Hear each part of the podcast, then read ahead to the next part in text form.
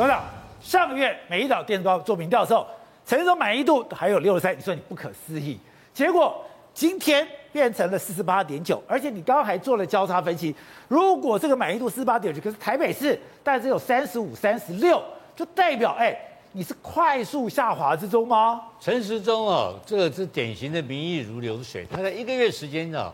满意度降了十五十五个百分点，对，不满意度也大概提升了十五个百分点。尤其他准备要将来竞选的台北市，刚刚正浩已经讲出来了，他的满意度大概三十六个百分点，他的不满意度也大概五十八点三。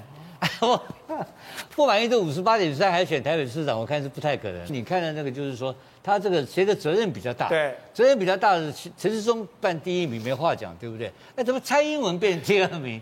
莫名其妙。而更妙的是。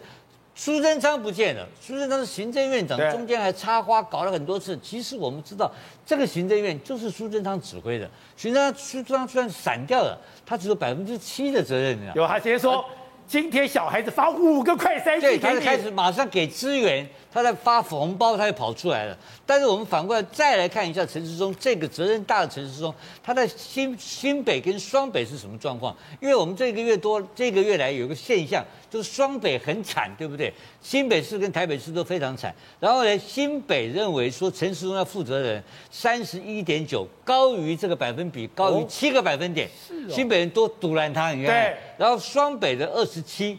然后桃园的二十九点六，桃园也二十九，桃园也火大他，桃园也火大陈时中，所以陈时中在双北跟桃园全挂掉了，所以大大家变仇恨仇恨讨厌陈时中。那我们再看另外台北市的数字哈，在双北的民进党好感度剩三十五点四，好感度剩三十五点四哦，然后反感度反感度五十一点九，三十五点四，五十一点九。然后呢，国民党的好感度啊，二十九点七哦，二十九点七哦，你看看，然后反感度来讲的话，五十六点六，那这这表表示国民党的好感度跟民进党的好感度在台北市已经在误差之内了，在接近当中，非常接近当中哦，所以在整个城市中疫情不是拖垮他个人。他比 国民党在台北市整个拖垮下来了，双北整个拖垮了，就他一个人全部拖垮。